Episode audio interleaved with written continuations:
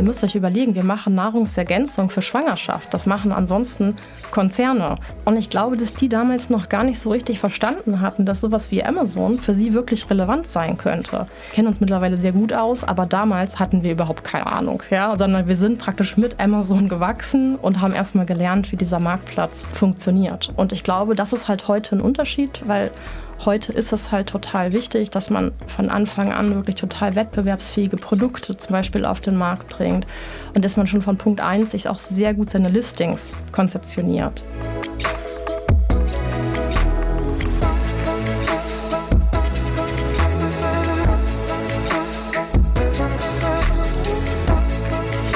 E-Commerce, why not? Tipps für dein Business von Johannes Kliesch und Romy Riffel.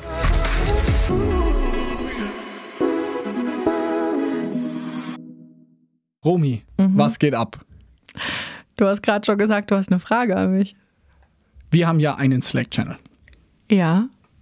In den wird immer reingepostet, wenn wir neue Beratungskunden haben. Ja, der ist automatisch verbunden mit unserem Pipedrive. Da hat sie letzte Woche geglüht. Ja. Wie das? Wie sind diese ganzen Bestand Beratungskunden zustande gekommen? Woher kommen die? Haben wir weiter noch Platz? Also, hol mich da mal ab. Meine Ihr seht es jetzt zwar nicht, aber ich habe Dollarzeichen in den Augen. Johannes und ich muss mal sagen, wir haben immer eine Einstufung. Ich weiß gar nicht, wann die mal kam. Also schon sehr, sehr lange her. Ich weiß, einen ganz, ganz großen Kunden hatten wir. Ja, da war, haben wir, glaube ich, gesagt, es ist ein Pottwahl. Und seitdem haben wir, ähm, haben wir Einstufungen von Kundengrößen äh, in Fischen. Also von Karpfen über, über Hechtwels ähm, bis, zu, äh, bis zu einem Wal. Und ähm, ja, ich habe jetzt mal so zwei Monate wirklich irgendwie Fokus auf Sales gehabt und dadurch war auch sehr, sehr viel letzte Woche, Wochen, in den letzten Wochen in dem Sales Funnel und ähm, da haben wir einfach viel abgeschlossen, viele Potenzialanalysen und mm, aus den unterschiedlichsten Bereichen. Food, ich weiß immer nicht, also ich kläre nicht immer direkt am Anfang ab, wie viel wir da schon sagen dürfen oder wer das ist. Aber ja, aus dem Food-Bereich ähm, relativ viel tatsächlich. Und Merkt man da jetzt, würdest du sagen, so eine Welle, weil Amazon Fresh etc. hat ja nie geklappt, ja. ist ja gescheitert. Ich ja. glaube, irgendwo habe ich mal einen Zeitungsartikel gelesen, dass Amazon Fresh der größte Verlust war von Amazon, den sie je gemacht haben, also auf einem Projekt gesehen. Ja. Und was ich sagen will, merkt, merkt ihr jetzt, dass so die Welle kommt auf Amazon, dass die ganzen Food-Anbieter und so, wie nennt man das, Halbnahrungsmittel oder sowas, also die in Konser ja. Konserven und so, dass da jetzt ganz viel live geht? Also, was ich am meisten eigentlich merke, dass bei uns die meisten Kunden, die auf uns zukommen, ich würde sagen, 10% haben noch kein Seller Central. Die anderen haben alle immer schon ein Amazon Seller Central, heißt, die haben da schon mal verkauft und entweder haben sie es pausiert oder sie sind halt live, aber es plätschert vor sich hin. Mm, ich würde eher sagen, dass man den Trend merkt, dass viele gerade merken, dass ihre bisherigen Channel nicht so krass wachsen, wie sie vielleicht dachten und dass sie andere Channel noch dazu nehmen müssen. Ich glaube, dass die Welle eher dadurch kommt, ähm, weil die meisten sind tatsächlich immer, immer schon live das Einzige, was ich letzte Woche mal gesagt habe, am Anfang habe ich immer in jedem Sales-Gespräch die Unternehmen überzeugen müssen, warum sie überhaupt auf Amazon gehen. Das war immer der Satz, äh, ich will eigentlich gar nicht auf Amazon gehen mit unseren Produkten. Ähm, und das findet nicht mehr statt. Das ist mir irgendwann mal aufgefallen, wo ich dachte, krass, die Unterhaltung habe ich früher immer geführt, die, find, die findet eigentlich nicht mehr statt. Dafür ist jetzt, glaube ich, so eine Grenze erreicht, dass genug große Brands auf Amazon sind und das auch promoten ähm, und sich viele nicht mehr die Frage stellen, soll ich da vertreten sein? Und wenn man also, nehme ich als ZuhörerInnen jetzt mit, wenn ich das höre und meinen Wachstumszielen online, offline hinterherrennen, dann jetzt auf snoxhalting.com bei dir melden und vielleicht die restlichen 5 bis 10 Prozent Zielerreichung damit Amazon reinhauen. Yes. Was geht bei dir? Vielleicht angeknüpft an das Thema Y-Food. Nestle ist ja. bei Y-Food eingestiegen und äh, es ist crazy. E-Commerce-Deals liegen flach. Aber dieser Food-Sektor, dieser, das meinte ich mit diesem halb Konsumerprodukt, halb wirklich Food, wie auch einem Waterdrop, wie einem More Nutrition, die ganze Gruppe, wie ein Just Spices. Das sind ja alle Sachen, die du aufgrund eines doch hohen Warenkorbs doch online D2C verkaufen kannst, aber die auch offline funktionieren. Und da in den acht, letzten 18 Monaten im rein E-Commerce fast kein Deal gekommen, aber in diesem Food-Bereich Y-Food, Ankerkraut wurde verkauft, äh, More Nutrition, Riesendeal gemacht, Waterdrop glaube ich auch, äh, nagelt mich nicht fest. Also wahnsinniger Rückenwind in dieser Branche und vielleicht auch dazu Erklärung für alle ZuhörerInnen. In diesem Bereich gibt es deutlich höhere Multiples als im reinen D2C-Bereich. Wieso ist das? Die Eintrittsbarrieren, wenn man sich anschauen würde, wie viele neue Marken sind im Einzelhandel in den letzten 20 Jahren entstanden, im Food-Bereich versus im Modebereich, dann ist es im Food viel geringer. Also die Barilla-Nudeln gibt es halt schon seit 60, 70 Jahren. Da gibt es keine Innovation. Also im Food-Bereich gibt es viel, wenn du einmal eine gewisse Marktmacht hast, sagt man, bleibst du auch viel länger oben. Und deswegen sind auch die Bewertungen von Food-Unternehmen deutlich höher im D2C-Bereich, weil sie wissen, hey, im Y-Food, wenn der es wirklich schafft, im Regal relevant Fläche einzunehmen, dann wird es auch die nächsten zehn Jahre vorbei sein. Also das ist die Investment-Hypothese. Also, obwohl die Bewertungen runter sind, sind diese Bewertungen von solchen Food-Startups noch so hoch, dass wir da aktuell sehr viele Deals im Markt sehen. Und das fand ich sehr beeindruckend. Das stimmt.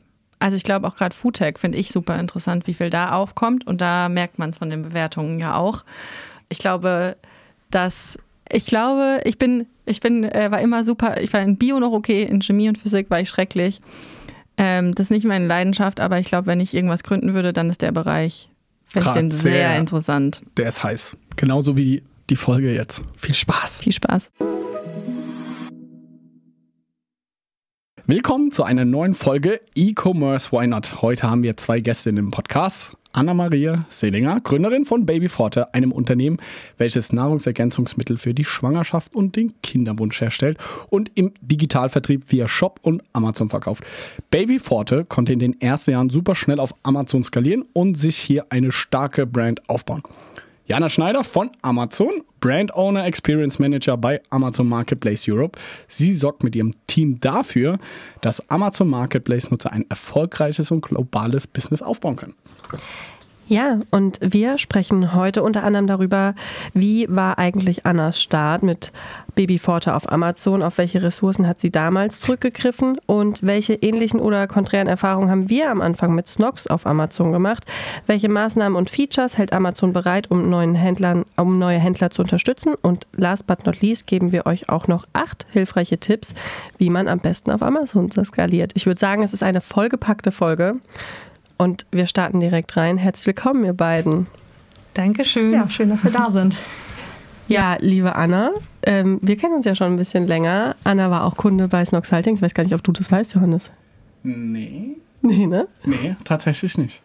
Von daher, wir kennen uns, äh, kennen uns schon länger.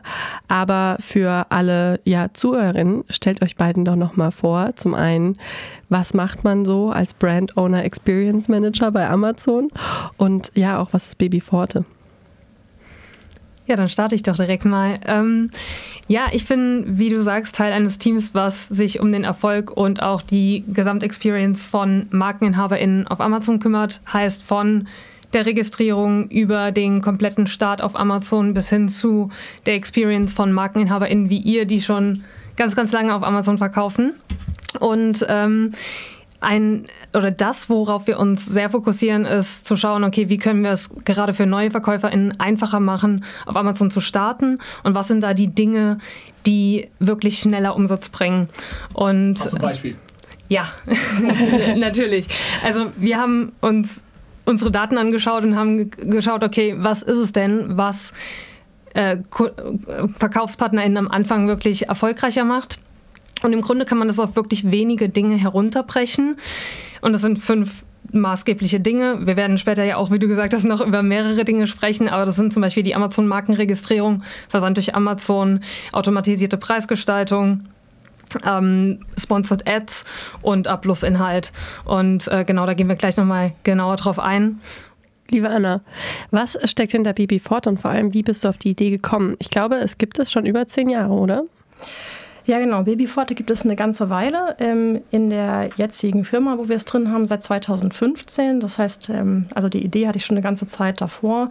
Und dann 2015 war es so, dass Amazon ja mit dem ganzen Bereich, der so außerhalb von Büchern war, noch ziemlich in den Startlöchern stand. Und ich war der Meinung, also unser Produkt ist da einfach für passend. Und äh, ich fand Amazon als Marktplatz spannend. Und dann habe ich wirklich 2015 auch nebenberuflich, also ich habe eine Geschäftsführung in einem anderen Unternehmen gemacht, habe ich dann ähm, gestartet, Babyforte auf Amazon zu verkaufen. Und das war am Anfang ja noch ganz einfach. Ne? Also wir haben halt das Produkt von vorne und von hinten gezeigt und dann haben wir eine kurze Produktbeschreibung gemacht und dann ging das eigentlich auch schon los. Und äh, damals war es nur ein Produkt?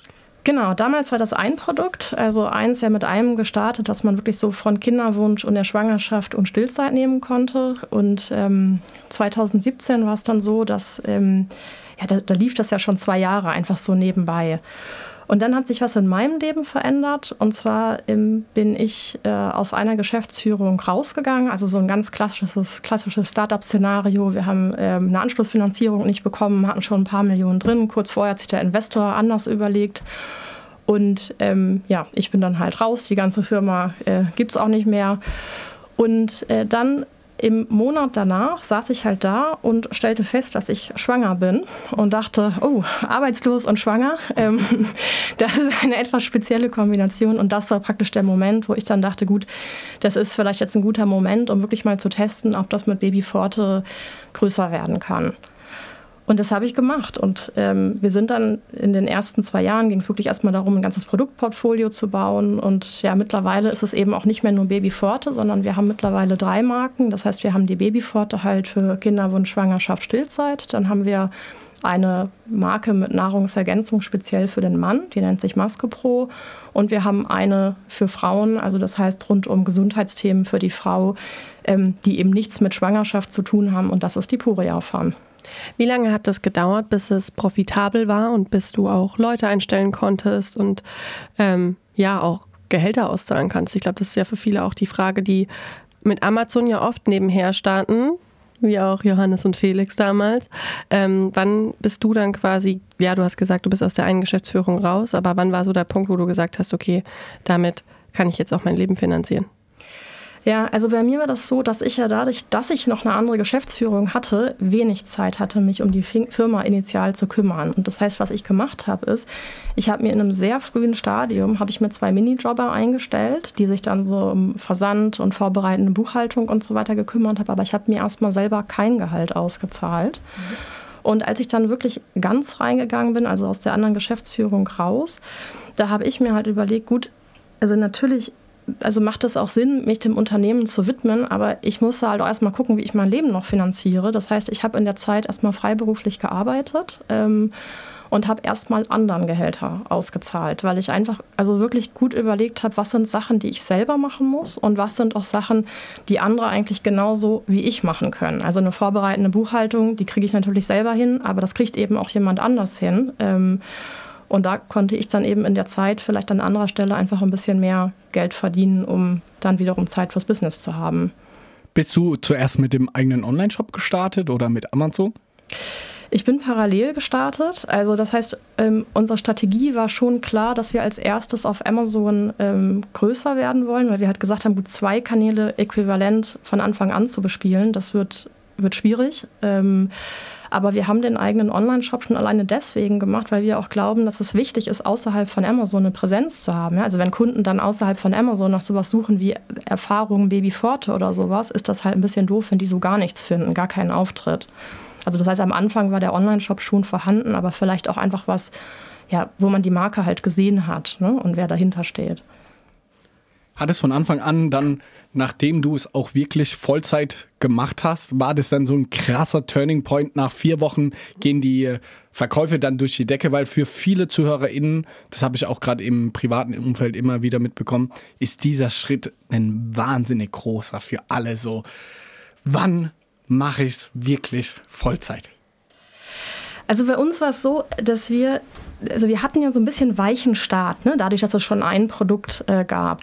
Aber bei uns war es natürlich so, dass nur weil wir ein neues Produkt planen, ist das halt noch nicht gelauncht. Ja? Also das dauert halt einen Moment. Das heißt, ich glaube, wenn du so auf diese Frage, äh, Johannes, raus willst, wann ist ein guter Moment? Ich glaube, dass es gut ist, wenn man ähm, sich, also wenn man so ein bisschen überlegt, wie viel Zeit brauche ich für das Sourcing bis wirklich zur Markteinführung, weil man halt diese Zeiten berücksichtigen muss der Planung, der Produktion und so weiter. Und das heißt, wenn man jetzt sagt, ich gehe jetzt schon voll rein, aber dann muss ich leider drei, vier, fünf Monate auf meine Produktion warten, dann passiert halt zwischendurch gar nicht so viel. Ne? Ähm, und das heißt also, dann in diesem Jahr, als ich das erstmal dann so richtig Vollzeit gemacht habe, da haben wir einfach auch viel gewartet. Also wir haben halt Produkte geplant und die mussten produziert werden. Und bis das soweit war, war das Jahr dann eigentlich auch fast rum. Also, ja. Wie bist du dann vorgegangen, um auf Amazon selbst wirklich erfolgreich zu sein? Wir alle kennen es hier. Es ist halt leider doch nicht, dass man nur Bilder hochlädt und dann läuft es schon, Du guckst gerade, 2017 war es doch noch so? Oder wie hast du dich, äh, wie bist du in den Rankings nach oben geklettert? Ja, ich glaube, wir sind wirklich noch in einer relativ einfachen Phase reingekommen, ne? weil wir, äh, wir sind ja reingekommen in den Markt als viele Unternehmen, auch große Unternehmen. Also ihr müsst euch überlegen, wir machen Nahrungsergänzung für Schwangerschaft. Das machen ansonsten Konzerne. Und ich glaube, dass die damals noch gar nicht so richtig verstanden hatten, dass sowas wie Amazon für sie wirklich relevant sein könnte.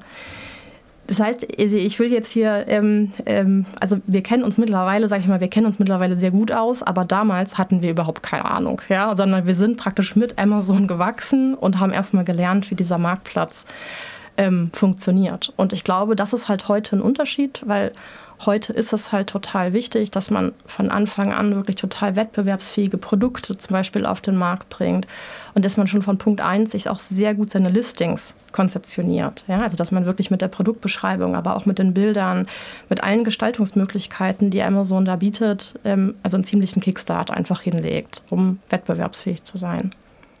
Denkst du, wenn du heute starten würdest, Amazon hat sich jetzt so entwickelt, wie sich alles entwickelt hat, auch in den letzten fünf Jahren, wenn du heute starten würdest, dass du nach weiteren sechs Jahren genau an dem gleichen Punkt wärst oder dass du es annähernd noch schaffen würdest oder würdest du vielleicht sagen, dass es in manchen Kategorien das Timing auch schon ein bisschen einfach zu spät wäre?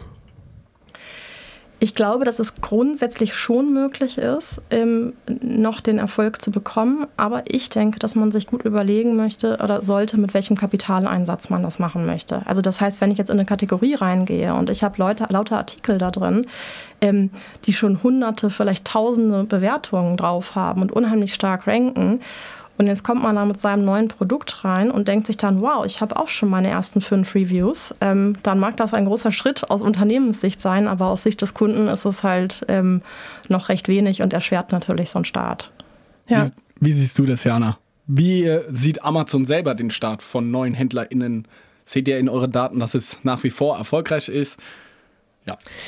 Genau, also wie gesagt, wir sehen halt bestimmte Punkte als wirklich, wirklich kritisch und essentiell, gerade zu Beginn. Also zum Beispiel Punkt Markenregistrierung. Ne? Gerade als MarkeninhaberInnen, das eröffnet ja eine komplett neue Welt in Seller Central und überhaupt in den Möglichkeiten, die man machen kann, wie man die Produktdetailseite aufbauen kann, welche Analysetools man nutzen kann. Klar, es gibt auch externe Tools, aber die gibt es dann ja eben kostenlos.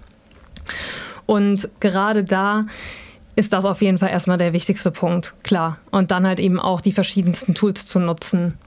Also wenn man keine Marke auf Amazon äh, angemeldet hat, wird man nicht erfolgreich sein. Das kann man so nicht sagen. Klar kann man auch als Reseller erfolgreich sein, aber als Markeninhaberin gibt es natürlich nochmal weitere Hürden, weil wenn du eine Marke hast, die noch gar nicht bekannt ist, dann musst du natürlich auch erstmal schauen, dass du dich sichtbar machst. Und das ist je nach Produktkategorie natürlich bei der Masse an angebotenen Produkten äh, eine Hürde zu Beginn. Ich glaube, an der Stelle muss man ganz kurz erwähnen, was bedeutet das überhaupt, eine Marke auf Amazon zu registrieren.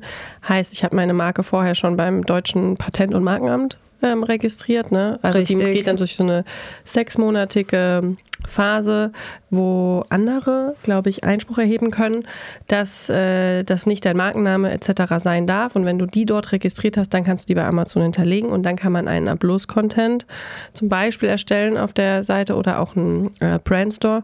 Und das hat schon sehr große Effekte auf eine Conversion Rate. Ähm, und mittlerweile gibt es auch nochmal einen Premium-Upload-Content. Das an der Stelle vielleicht auch mal gesagt, da testen wir gerade sehr viel, dass das ähm, Riesenunterschiede in der Conversion Rate bringt, ähm, ob man den nutzt oder ob man den die veraltete Version nutzt, die es die ganze Zeit gab. Wir sehen da tatsächlich im Durchschnitt, der normale A-Plus-Content hat so 5,6 Sales Uplift, also Einfluss auf die Conversion und der Premium A Plus bis zu 20 Prozent. Wie ist das bei euch? Oh, sehr, sehr unterschiedlich. Ähm, ich glaube, es kommt immer auch darauf an, wie wird der genutzt. Also du kannst da richtig schicke Sachen mittlerweile machen. Wenn es standardmäßig umgesetzt wird, dann wäre ich jetzt nicht bei den 20 Prozent dabei, dann eher auch um die weitere 5 Prozent. Aber es kommt auch immer darauf an, von wo du kommst. Also wir übernehmen auch viele Listings, die haben gar keinen A-Plus-Content und wir äh, oft alles auch zusammen. Heißt Bilder, dann weiß man auch nicht genau, von wo kommt es jetzt. Ähm, aber 20 Prozent finde ich, glaube ich, äh, finde ich, äh, find ich eine taffe Nummer. Ähm, aber irgendwo zwischen 5 und 15 Prozent kommt auf den Startpunkt von dem Listing an, kann man schon rauskommen. Kostet der extra oder wie schaffe ich den freizuschalten? Nee, aktuell nicht. Es gibt aber. Ähm, ah, also es kommt. Äh, das kommt gegebenenfalls und es gibt aber auch Berechtigungskriterien, ob man für Premium A Plus äh, zugelassen ist und das wird jeden Monat nochmal neu evaluiert. Also zum Beispiel musst du 15 normale A Plus Inhalte genehmigt haben. Das ist eine der Berechtigungskriterien und so wird es dann halt eben jeden Monat nochmal geschaut. Du hast vorhin weitere Maßnahmen aufgezählt. Mein bester Kumpel hatte letztes Jahr angefangen, auf Amazon zu verkaufen. Er hat so ein Trinkspiel, so ein Shot-Verteiler, glaube ich, ist es. Ich würde ihm jetzt nach dem Podcast sagen, okay, Felix, du musst deine Marke anmelden und guck, dass du 15 A-Plus-Content hochlädst, dass du auch den Premium A-Plus-Content hast. Was soll ich noch als drittes zu ihm sagen? Wie sieht es denn bei ihm mit äh, Produktrezensionen aus? Hat er gut gefälscht? Nee, Spaß. Äh, nee, Produktrezessionen hat er so, ich glaube 20. Müsste ich jetzt lügen. So 20, ja. Habt ihr da irgendwie eine Zahl, wo du sagst, seht ihr in euren Daten ab 50 macht es super Sinn oder ab 100 habt ihr nochmal Uplift? Das nicht. Ähm, wir sehen aber, wenn man quasi zu Beginn noch keine Produktrezension hat und dann welche hinzufügt, dann kann das schon um so 15 Prozent ähm, Uplift geben. Und äh, wie man das Ganze halt machen kann, gerade zu Beginn, ist das Weinprogramm nutzen. Ähm, weiß nicht, ob ihr das zu Beginn vielleicht genutzt habt oder ob das einfach so bei euch organisch gewachsen ist. Auf jeden Fall, um das kurz zu erklären, Amazon Wein ist ein Produktrezensionsprogramm. Da werden quasi Kundinnen von Amazon eingeladen, die dafür bekannt sind, dass sie super hilfreiche und ausführliche Info Informationen in Produktrezensionen geben. Und an diese Kundinnen kann man dann eben seine Produkte kostenlos senden. Die schreiben die Rezensionen und dann kann man für ein Produkt bis zu 30 Rezensionen bekommen. Kostet es was, außer dass ich denen das Produkt kostenlos zur Verfügung stelle? An sich kostet es schon was. Also es kostet ähm, 170 Euro, um ein Produkt quasi da anzumelden. Allerdings, äh, ich hatte ja eben kurz angesprochen, diese Anreize für neue VerkäuferInnen. Wenn man ein neuer Verkäufer auf Amazon ist und seine ähm, Marke dort auch angemeldet hat in der Amazon-Markenregistrierung, wie eben besprochen, dann bekommt man diesen Preis quasi erstattet. Also man bekommt dann Rabatt. Äh, Einmalig oder auf mehrere Produkte? Für 180 Euro, das reicht dann für eine, äh, für ein Produkt und dementsprechend 30, maximal 30 Produktrezensionen. Aber ich muss an der Stelle auch wirklich mal eine Lanze brechen fürs Wine-Programm, weil ich glaube, das war auch längere Zeit verrufen, dass da schlechte Bewertungen irgendwie reinkommen, also schlechtere als vielleicht der Produktdurchschnitt. Und wir nutzen das bei fast jedem neuen Produkt. Man muss einfach ganz klar dazu sagen, du brauchst ein FBA-Produkt. Also wenn du mit FBM startest, dann kannst du das Wine-Programm nicht benutzen. Ähm, und da kommen die ausführlichsten Bewertungen rein, die ich so gesehen habe. Die meisten kommen mit Bildern rein und der Durchschnitt ist auch wirklich gut. Wir bekommen nur schlechte Weinbewertungen rein, wenn es auch wirklich ein schlechtes Produkt ist. Also das muss man wirklich sagen. Der Durchschnitt ist da an sich sehr gut. Die Bewertungen kommen da schnell rein. Aber da ein ganz wichtiger Tipp, was das Weinprogramm angeht. Man kann maximal 30 Bewertungen pro Produkt anfragen. Wenn ihr jetzt 15 anfragt und sagt, okay, gut, ich gebe ja schon mal 15 Produkte for free dann auch raus, plus die Registrierungsgebühr und es läuft gut und ihr habt einen guten Schnitt und ihr merkt, okay, eigentlich sollte ich noch ein paar mehr Bewertungen jetzt auch generieren, ähm, für den Start, ihr könnt nicht nochmal nachschießen. Insgesamt sind 30 möglich, aber ihr könnt dann nicht erhöhen. Heißt, ihr müsst am Anfang festlegen, will ich 15 oder will ich 30. Deswegen eher die Empfehlung, macht lieber mal die 30 und man kann zwischendrin ja auch immer noch stoppen, aber hochgehen könnt ihr nicht mehr. Und ähm, ich glaube, das ist für viele ärgerlich, die dann merken, ah, funktioniert gut, können dann aber keine weiteren mehr für das Produkt sammeln, obwohl eigentlich vielleicht noch sogar 20 oder so frei wären. Weinprogramm, Haken dran. Was sollte Felix noch sagen? Versand durch Amazon. Wo wir gerade schon drüber gesprochen haben, äh, braucht man für Wein und ist auch generell einfach super relevant. Wichtig dazu sagen ist auch, dass viele KundInnen speziell nach dem Prime-Logo auch filtern. Heißt, wenn du kein Prime-Produkt Prime hast, fällt es schon mal raus aus dem Raster. Wie ist deine Erfahrung? Habt ihr alle Produkte bei Prime oder macht ihr, differenziert ihr manche Produkte, macht ihr, verschickt ihr selber? Man kann auch, das muss man dazu sagen, Prime durch Verkäufer geht auch mit DPD. Und DHL mittlerweile. DHL auch. Also das funktioniert schon auch. Wie ist das bei euch? Wir bei Snox, wir machen nur FBA, muss man wirklich sagen, äh, weil wir auch ein bisschen Angst haben, dass wir einfach die Service-Level nicht erreichen. Ja, also wir nutzen das auch und ich glaube, also wir genau wie ihr haben da einfach auch prädestinierte Produkte dafür, weil unsere Produkte sind klein und leicht. Das heißt, ähm, die brauchen nicht viel Platz im Lager, was wichtig ist für die Lagergebühren. Also wenn ich jetzt Sofas verkaufe, ist das sicherlich nochmal eine bisschen andere Geschichte. Ähm, aber ja, wir nutzen das und für uns ist es auch absolut kosteneffizient, weil die Versandkosten nicht so wahnsinnig teuer sind tatsächlich äh, im Verhältnis zu unseren eigenen Verträgen. Und ähm, wir einfach auch, also es uns einfach auch Raum gibt, uns wirklich mehr wieder auf andere Themen zu konzentrieren. Ne? Also man ist wirklich diesen ganzen Logistikbereich, was Amazon angeht, einfach in dem Moment, man gibt, also übergibt den halt einfach und der funktioniert reibungslos. Und genau wie du es auch sagst, das Thema Service Level ähm, ist bei uns natürlich auch ein wichtiges. Also das heißt, wenn Versandfehler passieren, dann gehen die eben auf die Kappe von Amazon und nicht von uns.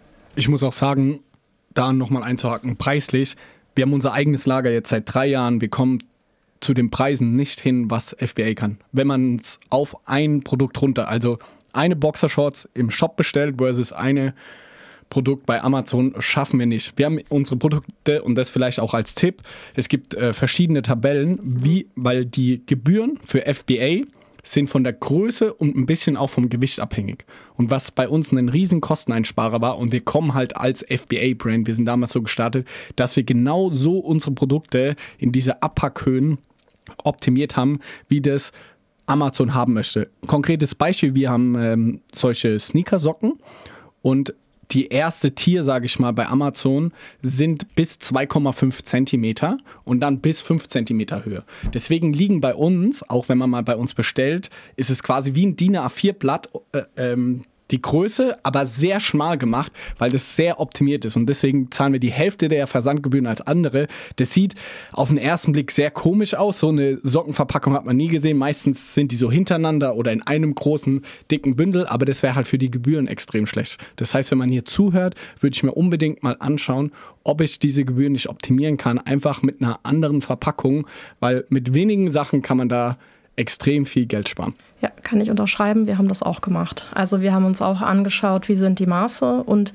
was ich noch hinzufügen kann von der, also von der Art der Produkte, die wir haben, ist ja auch das Thema Zerbrechlichkeit total wichtig. Das ist jetzt bei euch sicherlich nicht so ein, so ein großes Thema, aber bei uns war das so, dass Amazon es einfach liebt, unsere Produkte in Bücherkartons äh, reinzustecken. Und die sind eigentlich überhaupt nicht für die Breite der Verpackung gemacht. Das heißt, wir haben das Papier verstärkt und wir haben eben auch diese kleinere ähm, Packungsgröße selbst, haben wir mehr Stabilität im Produkt bekommen. Also das heißt, es ist sowohl Gebührenoptimierung als auch Stabilität. Wie muss ich mir eure Verpackung gerade vorstellen? Ist es wie eine Medikamentenbox? Ja, im Grunde ist das wie eine Medikamentenbox. Das heißt, so eine Faltschachtel, die man an zwei Seiten öffnet. Ähm, und da drin sind dann eben diese sogenannten Blister. Also das, wo das auch, ne, wie bei so Kopfschmerztabletten oder sowas auch ist, wo man die Tabletten so rausdrückt. Ähm, und da ist das drin. Und da freuen sich die Kunden natürlich nicht, wenn dieses ganze Plastik völlig eingedrückt ankommt und die, die Box irgendwie halb kaputt ist, weil die dann schnell den Eindruck kriegen, hm, könnte das gebrauchte Ware sein oder sowas. Ja, was bei einem Produkt wie bei unserem total sensibel ist. Was auch letzt als äh, sehr guter Tipp hier im Podcast genannt wurde, wenn es um Verpackungen auf Amazon auch direkt geht, gerade wenn du startest, hast du ja erstmal keine Brand. Und ähm, Bears of Benefits war da und die haben gesagt, die haben deswegen ihr Logo sehr, sehr klein einfach gemacht, weil sie gesagt haben, wir sind eh keine Brand und haben aber groß draufgeschrieben, was drin ist. Also in dem Fall Biotin. Und ähm, das fand ich einen richtig guten Tipp, am Anfang zu sagen, hab nicht so ein großes Ego, was jetzt irgendwie deine Brand jetzt irgendwie erstmal angeht, sondern schreib halt wirklich genau drauf, was auch drin ist, weil das ist das erste Produktbild und deswegen wird geklickt. Und auch da haben sie direkt am Anfang gesagt, als sie ihre Produkte aufgesetzt haben, dass sie sehr knallige Farben genommen haben. Also die erste Dose von denen war pink mit einem großen Bär drauf. Klar, es war ein sehr spitzes Branding, aber dadurch, sie haben sich vorher, haben die wirklich die Startseite die einzelnen Produkte nebeneinander gelegt, also auf der Übersichtsseite, und haben ihr Bild, ähm, ihre Vorschläge reinkopiert und haben geguckt, was fällt am meisten auf und wo sehe ich auch direkt, okay, Biotin und es ist noch ein gutes Packaging. Also wenn man das jetzt alles optimiert und unsere ganzen Tipps zusammennimmt, würde ich auf jeden Fall aber das auch noch beachten, ähm, weil viele geben ihren Produkten auch fancy Namen, die dann groß und fett draufstehen, aber ich weiß gar nicht, ob sich dann wirklich zum Beispiel der Wirkstoff auch hinten dran versteckt. Felix hat jetzt schon einige Tipps bekommen. Hast du noch was im Gepäck? Wir haben noch gar nicht über Sponsored Ads gesprochen. Also, gesponserte Kampagnen sind natürlich auch super wichtig, weil wie soll man sonst das Produkt überhaupt finden am Anfang? Man muss ja irgendwie gefunden werden, gerade wenn die Brand noch komplett unbekannt ist. Von daher ähm, Cost-per-Click-Kampagnen, ähm, quasi man bezahlt nur, wenn Kundinnen auch auf die Anzeige klicken. Ähm, da bin ich mir aber sicher, dass ihr da sehr viel bessere Insights habt, wie man das auch konkret umsetzt. Oh, ich muss sagen, das war für zwei Jahre lang mein größtes Hobby. Glaube ich, diese Sponsored-Kampagnen, das muss ich sagen, das war der größte Katalysator für unseren Erfolg bei Snox, weil vereinfacht, wir wollen gar nicht so viel über den Algorithmus sprechen, aber vereinfacht funktioniert er so, dass es sehr viel darum geht, in die Vergangenheit zu schauen, Sales History sich anzugucken, okay, wie performt ein Produkt. Du hast gesagt, neues Produkt, keine Sales History vorhanden, du bist unsichtbar. Somit versuchst du mit quasi jetzt anorganischem, also gesponserten Traffic, versuchst du diese Historie aufzubauen. Also wenn du jetzt 100 Verkäufe generierst, dann über Werbung, so sage ich mal, dass du dafür bezahlst, dann weiß der Algorithmus, okay, es hat gewisse Daten, es wird nicht zurückgeschickt, so und so viel Prozent bewerten, okay, ich rank's nach oben. Also ich würde sogar so weit gehen, heutzutage kannst du auf Amazon nahezu kein Produkt launchen, ohne mal ein, zwei, drei Monate Werbung reinzustecken. Sonst wird einfach nichts passieren. Wie nimmst du das wahr? Exakt genauso. Ich kann da gar nicht viel hinzufügen. Also nehmen wir genauso wahr. Romy, aus deine, du hast oder ihr als Team habt Zugang zu über 50 verschiedenen Ad-Accounts. Was funktioniert aktuell 2023 am besten? Mm, ich würde auf Sponsored Brands Video gehen, also machen noch nicht so viele, deswegen sind die Plätze auch oft noch nicht so teuer. Ähm, und äh, die haben richtig gute Klickraten, wo du dann quasi auf der Übersichtsseite Videos einbinden kannst. Ähm, geht jetzt sogar in einem Beta-Programm auch oben ähm, als Sponsored Brand, also ganz oben, dass es nicht nur unten eingebunden ist, sondern ganz oben und dann sieht dieses Video riesig aus. Habe ich die Woche schon gesehen, ist leider bei keinem unserer Accounts gerade freigeschalten. Also darauf würde ich gehen und was glaube ich wichtig für neue Brands ist, macht nicht oder gebt nicht direkt richtig viel Budget auf eure Produkte, wenn ihr noch gar keine Bewertung habt. Weil ich glaube, da kommt man nur sehr frustriert raus ähm, nach ein paar Wochen. Und lieber Wine-Programm direkt ähm, registrieren am Anfang, dann hat man nach zwei Wochen wenn man 30 Bewertungen registriert, sind auf jeden Fall, würde ich mal sagen, so 20 schon da meistens. Ähm, und dann kann man richtig gut starten und dann hat auch die, hat auch die, ähm, haben deine Kampagnen auch direkt eine gute Performance, weil das ist auch super schlecht für die Kampagnenperformance. Wenn du die startest mit einem Budget, das wird am Anfang ausgegeben, dann kommen keine Sales rein, dann läuft die Kampagne auch wieder aus, dann kannst du sonst ein Budget eingeben, weil keiner mehr auch klickt und dann verdient Amazon ja auch nichts dran, weil wie so wie du gesagt hast. Ähm, ja, zahlt man ja nur pro Klick und deswegen äh, intensiviert es natürlich auch dazu, dass man gute Klickraten als Seller dann auch hat. Deswegen würde ich erst in die Ads richtig reingehen, wenn ich auch wirklich schon ein paar Bewertungen habe. Es reichen da schon fünf Bewertungen oft. Es kommt ein bisschen auf die Kategorie an, so wie Anna vorhin gesagt hat. Es gibt Kategorien, da haben die Konkurrenzprodukte tausende von Bewertungen. Da muss man sich eh überlegen, ist das das richtige Produkt, wenn alle meine Konkurrenten ähm, da schon irgendwo ja, im Tausenderbereich sind. Aber ansonsten würde ich wirklich mal ab am besten ab dem zweistelligen Bewertungsbereich anfangen, erst richtig Werbung zu schalten und dann langsam aufdrehen. Was ich hier aus meiner Erfahrung sagen kann, noch ein paar Tipps, wenn man jetzt zuhört und denkt, ach fuck, ich habe schon Werbung angeschaltet, obwohl ich keine Bewertung habe. löscht die Kampagne, macht nochmal eine neue. Auch hier, jede Kampagne hat so eine History.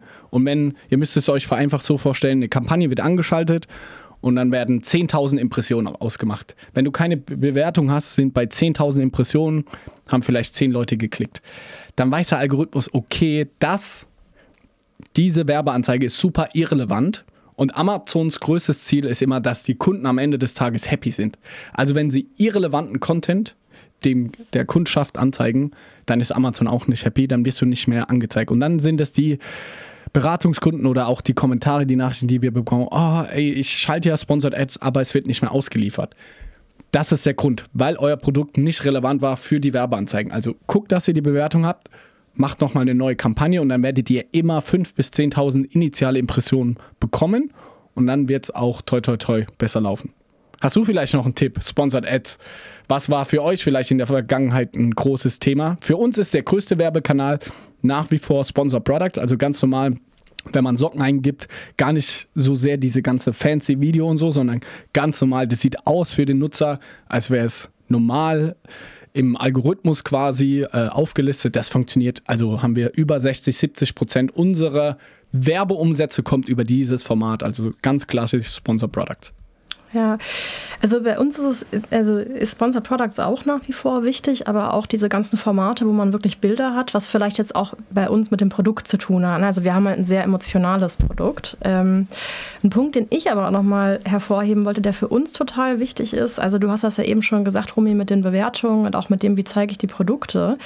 Ähm, ich würde aber das Gleiche auch sagen für den Titel des Produktes. Also das heißt, viele Leute kaufen ja jetzt nicht unbedingt nur an ihrem Desktop, sondern die gucken auch in der App oder die gucken mobil und das heißt, da brechen Produkttitel ab. Und das heißt, man kann sich schon gut überlegen, gut, was würde vielleicht bei meinem Produkt auch im Performance-Marketing wirklich ein wichtiges Qualitätskriterium sein. Also zum Beispiel bei uns ist es vielen Leuten wichtig, dass die Produkte vegan sind. Also würden wir immer darauf achten, dass das Wort vegan wirklich auch da im Titel steht, ähm, wo das Kunden also sehen können, richtig. Und auch, also dass es man auch wirklich sicherstellt, okay, auch in der App, wo ich einfach viel weniger Zeichen habe, ist sowas sichtbar. Oder wir haben auch tatsächlich, also so ähnlich wie du es eben erzählt hast von den ähm, ähm, Weingummiverpackung hier mit den Bears with Benefits. Also wir haben es auch so gemacht, ähm, dass wir ein paar Mal Produkte, also Produktverpackungen richtig nachoptimiert haben, einfach auf die relevanten Punkte und die stärker hervorgehoben haben und die dann auch wieder in diesen ganzen Listing-Bildern, weil das ist einfach, also wenn man die Ads schaltet, das ist einfach teurer geworden und das heißt, die Conversion Rate dieser Ads ist total wichtig. Also das heißt, jeder Prozentrang, den ich es schaffe, mein Listing besser zum Konvertieren zu kriegen, heißt halt auch, dass ich einfach Ads ein bisschen aggressiver vom Budget ausspielen kann, was sich auch wieder auf mein Ranking niederschlagen wird, weil eben, wie ihr es gesagt habt, je mehr Verkäufe, desto besser das Ranking. Also insofern, das, das hängt halt alles zusammen und deshalb glaube ich, ja, ist es halt auch so wichtig, wirklich diesen kompletten Funnel sich wirklich anzugucken und nicht nur zu sagen, schalte ich jetzt im Sponsored Products oder schalte ich halt ein Format mit einem Video. Das ist auch wichtig, aber wichtig ist vor allem, dass der Kunde kauft. Wie viel Prozent der Sales gehen bei euch über den Brandstore? ist der relevant für euch? Ähm, für uns ist er nicht so super relevant tatsächlich. Also wir haben ihn, es kommen auch Sales darüber, aber jetzt sind unsere Listings sehr viel sowieso schon auf Cross-Selling optimiert. Das liegt so ein bisschen in der Natur unserer Linie. Ähm, das heißt, ich glaube, dass es tatsächlich so ist, dass wir dann eher gucken, dass wir auf der Seite selber auch Möglichkeiten schaffen, dass Kunden auch ähnliche Produkte finden. Und das wird bei uns in unserem speziellen Fall deutlich mehr genutzt. Ich glaube, ähm, bevor wir auch da deinen Point noch dazu hören, Jana, der Brand Store, werden wir auch immer oft danach gefragt, wir würden den immer aufsetzen, weil wir auch merken, dass der von Monat zu Monat mehr geklickt wird und dass Kunden auch wissen, dass, es, dass der überhaupt existiert. War ja auch viele Jahre lang so, dass du, manchmal habe ich Freundinnen irgendwie einen Link zu einem Brandstore geschickt und die gesagt haben, hey, ist das Amazon? So, die waren noch nie in einem Brandstore vorher. Man sieht da, dass die Besucherzahlen auf jeden Fall hochgehen. Viele schalten ja auch oder leiten von den Ads direkt da drauf, was wir jetzt zum Beispiel von der Conversion der Ads nicht empfehlen würden. Aber dadurch landen auch mehr Leute in einem Brandstore oder auch im Listing wird das mehr erwähnt. Aber wir, wir setzen den immer auf. Man sieht, dass der an Relevanz gewinnt, aber es wäre nie unser erstes To-Do. Wie siehst du das, Jana? Würde ich genauso sagen. Also ich würde auch andere Dinge bevorzugen, auf jeden Fall die Dinge, die wir gerade besprochen haben, aber ich würde es auch immer aufsetzen, gerade auch für die Awareness. Also jemand, der eine Marke noch nicht kennt, der landet vielleicht durch äh, Sponsored Brands auf dem Brand Store ja. und kann einfach schauen, was ist das, was ist die Marke, was bietet die vielleicht noch für Produkte an, ähm, Cross-Selling-Möglichkeiten und so weiter. Also ähm, sehe ich ganz genauso. Ich glaube auch gutes Beispiel hier, ähm, wie, wie man einen Brand Store gut nutzen kann, gerade wenn wenn man viele Variationen hat. Man kann ja auch noch mal viel, viel mehr Informationen verpacken. Aber ähm, man kann mal in den Brandstore von Emma Matratzen gehen. Die haben dann nämlich unten die Kacheln verlinkt zu den einzelnen Größen. Dann kommt man direkt auf die richtige Matratze. Ähm, und da kann man mit den sehr einfachen Modulen eigentlich, wenn man ein bisschen kreativ ist, ähm, sehr smarte Lösungen eigentlich für den Brandstore auch kreieren. Was ist bei Babyforte das Hauptkeyword? Schwangerschaftswunsch oder Vitamine. Schwangerschaftsvitamine. Ja, genau.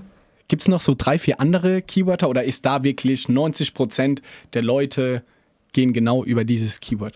Nee, also wir haben ein enges Set an Keywords, was funktioniert. Ich, ich denke mal, das wird bei vielen Produkten so sein, also die wirklich ähm, bei uns sind jetzt die, also bei uns sind die Inhaltsstoffe nicht so wichtig. Es wird Nahrungsergänzungsmittel geben, da wird es sehr wichtig sein, weil die sehr auf die Inhaltsstoffe abzielen.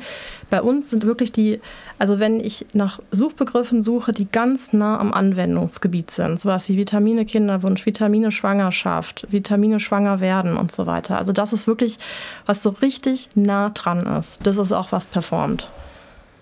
Amazon hat in den letzten Jahren um genau solche Sachen herauszufinden, viele Tools und Hilfestellung gegeben. Als ich oder als wir beide, glaube ich, so mit Amazon angefangen haben, gab es sehr viele externe Tools.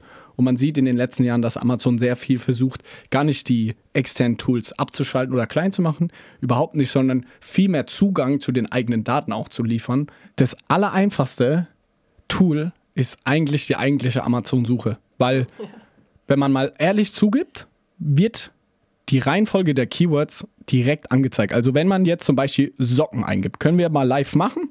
Machen wir mal hier in der App Socken einzugeben. Einen Moment. Dann werden danach und dann ein Leerzeichen machen, dann werden mir hier die Suchergebnisse angezeigt. Und das ist eigentlich genau die Reihenfolge, die am häufigsten gesucht wird. Wenn ich Socken Leerzeichen eingebe, kommt Sockenherren 43, 46, Sockendamen 39, 42 und dann erst Socken, also nur Socken, alleine am Platz 3. Und da sieht man schon mal das Suchverhalten, dass bei Amazon extrem viel gekauft wird durch die Suchvorschläge. Also ich gebe Socken ein und dann sehe ich die Liste und dann drücke ich, ah ja, ich bin Herr, Sockenherren 43 bis 46. Deswegen sind ganz oft lange Keywords tatsächlich das meistgesuchte Keyword. Und was ich also machen würde, wenn ich selber jetzt bei Amazon verkaufe, ich würde mal schauen, den Bestseller in meiner Kategorie, ganz einfach, sagt mal irgendein Produkt. Romy, hau was raus. Äh, Strumpfhose. Strumpfhose. Also um da jetzt mal das Hauptkeyword rauszufinden, geben wir einfach Strumpfhose ein in der Suche. Nummer eins ist Strumpfhosen Damen. Zum Beispiel Plural direkt, Strumpfhosen. Strumpfhosen Damen Winter. Wir machen mal Damen. Und jetzt der Bestseller, also der nicht gesponsert ist, den allerersten gucken wir uns an. Das ist jetzt Original Basics. Und dort kann man jetzt in den Titel lesen, weil die Theorie ist, der Bestseller muss ja irgendwas verdammt richtig machen, sonst wäre er nicht Platz 1. Also sehen wir jetzt hier, er hat in seinem Titel steht Original Basics Damen Thermo Strumpfhose mit Vlies. Also scheint Strumpfhose tatsächlich das wichtigste Keyword zu sein. Also geben wir es nochmal ein und zack, sehe ich hier zehn Suchbegriffe, das sind die zehn häufigsten Suchbegriffe, die rund um das Thema Strumpfhose ist. Und was wir früher gemacht haben, kann ich euch nur empfehlen, Strumpfhose Muster ist zum Beispiel jetzt auch Platz 10. Jetzt klicke ich das an, das ist in meiner Suche und dann gehe ich wieder in die Suche rein, mache Leerzeichen und dann sehe ich die nächsten Vorschläge. Also so kann man ohne ein Tool zu haben, ohne Amazon Brand Analytics richtig gut zu beherrschen etc. So kann man eigentlich direkt am Handy direkt eine sehr einfache Recherche machen, was sind die wichtigsten Keywörter in meiner Kategorie. Hilft übrigens auch in der ersten ähm, Produktsuche. Also wir machen das zum Beispiel auch oft. Es ist mittlerweile, wenn man, es gibt ja mittlerweile Tools, die man integrieren kann auf der Startseite, die dann gleichzeitig auch die Key, also die Searches tracken ähm, und oben dann direkt den, anzeigen, wie viel gesucht wird. Es ist mal, also da ist eine Abweichung. Es ist, glaube ich, schon sehr nach Relevanz geordnet, aber manchmal stimmt es nicht so 100% überein. Aber was wir zum Beispiel oft machen, wenn eine Marke von äh, auf uns zukommt, die man vielleicht auch gerade kennt schon, also die schon Suchvolumen auf Amazon hat, die aber selbst da noch nicht vertreten ist oder vielleicht auch nur irgendwelche Reseller, dass man einfach das eingibt, ein Leerzeichen und dann anschaut. Wir hatten es zum Beispiel jetzt bei einer Beauty-Brand und dann haben wir gesehen, okay, von denen wir da meisten Lippenstifte und Lipgloss gesucht und gar nicht Mascara, Make-up etc. Bedeutet, wenn wir mit denen Produkttest machen, ob das für die cool ist auf Amazon, dann fangen wir mit Lipgloss und Lippenstift an und fangen nicht an mit Mascara, was erst gar nicht in der Suchliste auftaucht. Ja, und ich glaube, du kannst sogar noch einen Schritt weiter gehen, weil du kannst das halt auch für Sourcing verwenden. Also das heißt, wenn wir jetzt ein neues Produkt launchen, wir gehen nicht davon aus, dass wir sagen, okay, wir finden jetzt, unsere Kunden möchten folgendes Produkt haben, sondern wir gehen komplett vom Demand aus. Also das heißt, Amazon ist ja, ist ja Pull-Marketing, das ist total wichtig. Was sucht denn eigentlich der Kunde? Weil nur das Produkt wird er kaufen. Wenn er es nicht sucht, wird er es auch nicht finden, aller Wahrscheinlichkeit nach. Ja? Und das heißt, wenn wir ein neues Produkt sourcen, würden wir in allererster Instanz mal zumindest genau praktisch diesen Schnellcheck, Johannes, wie du ihn gerade gezeigt hast, machen. Wir würden also eingeben, wir haben eine Idee, dann geben wir das mal an der Amazon-Suche ein und wir gucken erstmal, was wir dann da eigentlich so sehen. Und wenn das, was wir da sehen, so ist, dass wir denken, ja, in die Kategorie können wir gut rein und können uns da gut positionieren und haben da vielleicht auch ein Cross-Selling-Potenzial, erst dann würden wir überhaupt anfangen, das Produkt näher zu planen. Wenn wir praktisch in dem Moment merken, äh, hier wird es schon schwierig, würden wir in genau dem Moment schon wieder aussteigen. Kann man übrigens auch sehr gut nutzen. Wir als Deutsche sind ja den Amerikanern immer ein, zwei Schritte hinten dran, dass man sich auf Amazon.com, also USA anschaut, gibt es das Produkt schon? Funktioniert es dort? Weil das deutsche Kaufverhalten ist doch sehr ähnlich wie die Amerikaner. Also da haben wir viele Beratungskunden und ich auch viele, sage ich mal, Bekannte gesehen, die ganz plump irgendwelche Bestseller aus den USA einfach in Deutschland gelauncht haben. Also da kann man wirklich sich auch nochmal inspirieren lassen. Habt ihr noch was, wo ihr sagt, das muss man jetzt unbedingt noch zum Start wissen? Vielleicht auch für Felix, er hat schon gestartet, aber habt ihr noch was, was ihr eben noch mitgeben wollt, was ihr sagt, das ist, wurde jetzt hier gerade noch zu wenig besprochen? Was ich auf jeden Fall noch erwähnen würde, ist der 5% Bonus für neue Marken, den es für neue Seller gibt seit letztem Jahr. Also der ist Teil dieses äh, Programms Anreize für neue Verkaufspartner, was wir da gelauncht haben. Und das ist auch, würde ich sagen, so der beste Anreiz im ganzen Programm. Geld will jeder. Ne? genau. Und zwar bekommt man äh, 5%, also wenn man seine Marke natürlich registriert hat, 5% auf die ganzen Markenumsätze bis zu 900.000 Euro. Heißt 45.000 Euro Bonus könnte man erreichen mit dem Programm. Das will ich jetzt nochmal genauer ja. verstehen. Äh, wie kriege ich die ausgezahlt oder zahle statt 15% irgendwie nur 10% Verkaufsprovision? Wie läuft das? Es funktioniert folgendermaßen. Also, wenn du neu startest und deine Marke innerhalb von sechs Monaten dann bei Amazon registrierst, das ist die Voraussetzung, dann erhältst du automatisch, also sagen wir jetzt mal, wir haben jetzt Februar, im Januar habe ich schon verkauft und habe, ähm, sagen wir mal, einfach 100.000 Euro Umsatz gemacht. So, ähm, dann sind 5% sind 5.000 Euro, genau. Dann habe ich quasi 5.000 Euro Bonus angesammelt und die werden dann im Februar diesen Monat auf meine Verkaufsgebühren verrechnet. Heißt, ich irgend, muss bei irgendeinem äh, Produkt 2 Euro Verkaufsgebühren bezahlen. Das wird dann immer wieder aus diesem Bonus gecovert, so lange bis dieser Bonus halt weg ist. Geil, habe ich noch nie gehört. Das ist auf jeden Fall eine super Sache. Seit wann gibt es das? Seit März 2022. Und kann man nur ab jetzt kann man sich wieder neu anmelden, weil mein Kumpel, ich weiß nicht, wann der sich angemeldet hat. Kann er sich jetzt nachträglich, also Leute, die letztes Jahr gelauncht haben, kommen die noch rein? Also quasi, wenn man jetzt neu launcht, dann auf jeden Fall. Das mhm. läuft weiterhin. Aber wenn jemand jetzt vorher äh, gelauncht ist und das jetzt verpasst hat mit der Markenregistrierung, dann nicht. Das ist stark. Vielleicht für die nächste Marke. Ich wollte gerade sagen, ich brauche noch eine neue Firma und eine neue Marke. Was vielleicht noch ganz interessant sein kann, wenn man schon, selbst wie ihr, äh, gut, mhm. ihr, ihr verkauft schon weltweit, oder? Gut, dann äh, bringt das nichts mehr. Aber wenn man in Europa verkauft und sich jetzt dazu ähm, entscheidet, in den USA auch zu launchen, dann würde man nochmal diese kompletten Anreize auch bekommen. Wir das haben gerade gelauncht. Ja, ich auch. Wir haben gerade die Woche gelauncht, Amazon USA. Ja, dann. Weißt du, sind es da auch 5%? Ja. Oh, der Podcast hat sich gelohnt. Sehr gut. USA. Okay. Richtig gut. Hast du noch irgendwie so solche kleinen Überraschungen im Gepäck? Ja gut, eben habe ich ja schon das äh, von Wein erzählt, das ist auch Teil des Programms. Dann gibt es noch dieses ähm, äh, New Selection Program für FBA. Das ist jetzt auch interessant für neue. Was ist das? Ähm, auf Deutsch heißt es das Programm für neue Artikel im Sortiment von Versand durch Amazon. Aber nur, wenn ich was komplett Neues mache. Also wir haben unsere Socken jetzt in den USA gelauncht. Die gibt es ja schon von anderen Anbietern. Jetzt nicht von Snox. Qualifiziere ich mich dann auch dafür? Oder sagt ihr nur, Wenn es Snox, also du meinst jetzt speziell für das ähm, äh, den Versand durch Amazon Ja. Anreiz. Also wenn es Snox über ähm, Versand durch Amazon in den USA noch nicht gibt, dann sollte das da auch gelten. geil? Seid ihr international mit Amazon? Verkauft ihr oder ist es schwer mit den ganzen Nahrungsergänzungsmitteln? Also ich glaube, bei uns ist es schwerer als bei euch, muss ich, muss ich sagen. Ähm, wir haben USA mal angeguckt, das war total schwierig für uns, also weil wir einfach die Produkte kaum darüber gekriegt hätten.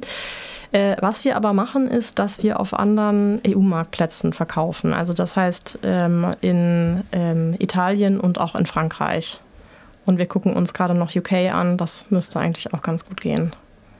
Ja, UK ist nicht so einfach. Aber PanEU gibt es ja auch das Programm, haben wir gar nicht drüber gesprochen, dass Amazon ganz Europa quasi sicherstellt, dass du Prime hast. Also du kannst jetzt gerade in Italien Snocksocken kaufen und es ist irgendwie morgen da. Das ist schon Wahnsinn und ist für uns auch wirklich ein relevanter Umsatztreiber. Also mit Amazon PanEU haben wir letztes Jahr 4, 5 Millionen Euro Umsatz gemacht. Also ist schon, kann ich jedem empfehlen. Also wenn, ich würde so sagen, Bauchgefühl, wenn du es schaffst, im Monat in Deutschland 100.000 Euro Umsatz zu machen, dann würde ich mir mal PanEU genau anschauen. Drunter, glaube ich, ist ein Ticken zu früh, aber ab dann wird es relevant. Der große Nachteil ist halt die äh, Umsatzsteuervoranmeldung. Ja. Das ist in Europa steuerrechtlich super schwierig. Daher, seitens Amazon gibt es viele Vorteile. Steuerrechtlich müsst ihr euch vorstellen, wenn man PanEU aktiviert, muss man sich sofort in sechs Ländern steuertechnisch registrieren und das sind im Monat, sage ich mal, gibt es spezialisierte Anbieter dafür, kostet im Monat so 300 bis 600, 700 Euro, je nachdem, was für einen nimmt. Und deswegen rein rumgerechnet so macht erst Sinn, wenn man halt ein paar tausend Euro Umsatz dann auch im Monat hat, weil sonst sind die Kosten für die ganzen internationalen SteuerberaterInnen teurer, als man unterm Strich irgendwie Deckungsbeitrag erwirtschaftet. Aber auch da wurden neue Programme gelauncht in den letzten zwei Jahren, dass man aus dem Heimatmarkt verschicken kann. Ähm, und ähm, so kann man es ein bisschen besser antesten. Dann sind die Gebühren für deinen Versand höher, aber du kannst schon mal das Land antesten, ob das funktioniert. Und weil das oft der Punkt ist, sobald du mal die Steuerregistrierung dann ins Rollen bringst und hast, dann hast du da halt monatliche Kosten. Wir als Snox stehen für Why Not. Wir machen einfach, wir sind verrückt durchgeknallt. Ich kann mir vorstellen, auch in deiner Gründungsgeschichte gab es viele Momente, wo du einfach mal machen musstest, auf dein Bauchgefühl hören, ja, gar nicht groß drüber nachdenken. Hast du vielleicht für uns eine Anekdote auf den Lippen, wo du uns mitreißen kannst? Ja, ich bin gespannt, ob ich euch mitreißen kann. Ähm, also was ich euch erzählen kann, was tatsächlich eine Sache war, die bei uns eine ziemliche Challenge war, relativ am Anfang des Unternehmens. Ähm, da habe ich vorhin noch mal dran gedacht, als wir über die ähm, Markenregistrierung gesprochen haben. Also ein Learning, was ich hatte, ist, investiere hinreichend in die Registrierung deiner Marke und auch wirklich am Anfang, wenn das Budget knapp ist. Ähm, weil uns ist es tatsächlich passiert, wir haben die Masco Pro das heutige Masco Pro hatte vorher einen anderen Namen. Und wir haben es nicht genügend äh, recherchiert und haben dann festgestellt, als natürlich, als wir schon ordentlich Sales hatten und Umsatz, haben wir auf einmal gedacht, ach du Schande, kriegten wir also einen Brief von einem Anwalt, der uns mitgeteilt hat, naja, es gibt ja schon ein Produkt, das heißt faktisch fast genauso. Und wir haben gedacht, hm, naja, wenn wir den Namen hier angucken, wenn man ehrlich ist, stimmt leider. Und das sind wirklich die Momente, glaube ich, wo man dann auch überlegen muss, gut, also man, man hat ja schon den Umsatz, man muss überlegen, wie geht man jetzt damit um. Und ich glaube, das sind dann die Momente, wo es eben auch wichtig ist, dass man sich wirklich gut überlegt, wie gehe ich jetzt als Unternehmen, nicht nur als Amazon-Seller damit um. Ähm, ja, und wir haben dann also ganz schnell uns eine zweite Marke, nämlich die Masco Pro, also überlegt und recherchieren lassen und haben alle Produkte versucht umzupacken, was ganz kompliziert war, weil natürlich auf jedem Blister der Markenname drauf stand und so weiter. Aber was ich damit sagen möchte ist, also ich glaube, jeder Unternehmer kriegt Rückschläge auch, wo er manchmal denkt, so, oh, das darf doch jetzt nicht wahr sein. ja, also, ähm, und ich glaube, es ist einfach total wichtig, wieder aufzustehen und Lösungen zu finden und einfach gar nicht sich zu überlegen, okay, ach, kann ich das denn jetzt alles machen, sondern die Frage muss einfach nur sein, wie mache ich das jetzt? Wie gehe ich mit der Situation um? Und das war halt so ein ganz typischer Moment in unserer Geschichte, wo man dann halt da sitzt und sich denkt, so, äh, so ein Mist, ja, aber gut, geht halt morgen auch weiter. Geil. Mich hast du mitgerissen. Das ist gut. Deine Lieblingsfrage, Romy. Welche Charaktereigenschaft hat euch beide dahin gebracht, wo ihr heute seid? Wenn ihr nur eine nennen dürftet. Also wenn ich jetzt beruflich sehe und ganz Amazonian-like antworte, würde ich sagen Customer Obsession. Es war eigentlich, also ich bin jetzt seit vier Jahren bei Amazon, habe am Anfang im Account Management gearbeitet, neue Seller beim Start auf Amazon unterstützt. Da fand ich es immer super spannend zu hören, okay, was sind die Pain Points, äh, was, was sind die Hürden, was können wir irgendwie besser machen, wie kann ich speziell helfen? Und auch jetzt irgendwie auf EU-Ebene, wenn wir uns alle MarkeninhaberInnen in EU anschauen und äh, da machen wir auch viele Fokusgruppen, Interviews und das ist eigentlich so das, was mich mich immer am meisten interessiert und auch inspiriert hat für meine Projekte und das, was ich so täglich tue. Ja. Anna, was wäre es bei dir? Ja, ich würde sagen, bei mir wäre das Humor. Also ich habe den Eindruck, wenn man so ein Startup aufbaut, ja, das ist natürlich total cool, wenn man dann irgendwann ein bisschen größer ist und dann hat man ein nettes Büro und so, aber man hat doch immer wieder auch Momente, wo man sich denkt, naja, also irgendwie hatte ich mir das alles so ein bisschen anders vorgestellt und gerade wenn man gründet, dann steht man halt am Anfang da. Ich weiß das noch, ich irgendwie mit meinen 60 Kilo kommt diese riesen Lieferung von Büroschreibtischen. Ich hatte natürlich nicht dran gedacht, mir Hilfe zu holen, weil ich natürlich Geld sparen wollte, ja. Und lauter solche Momente, die kommen da halt einfach, wenn man so eine Company aufbaut. Und ich glaube, das ist total wichtig, dass man dann irgendwie einfach manchmal über die Situation lachen kann und einfach halt überlegt, wie man sie jetzt halt irgendwie angeht und löst. Ja? Und ich glaube, das ist ja auch das Tolle an so einem Unternehmensaufbau, dass man einfach wieder neue Situationen kriegt, neue Dinge, auf die man sich einlassen kann. Und ich habe da total viel Freude dran. Das ist doch schön. Vielen, vielen Dank, dass ihr beiden da wart. Vielen Dank, dass ihr da wart. Tschüssi. E-Commerce, why not? Tipps für dein Business von Johannes Kliesch und Romy Riffel. Jeden Montag, überall, wo es Podcasts gibt. Abonniert am besten jetzt den Kanal, damit ihr keine Folge mehr verpasst und lasst uns doch eine Bewertung da. Wir freuen uns.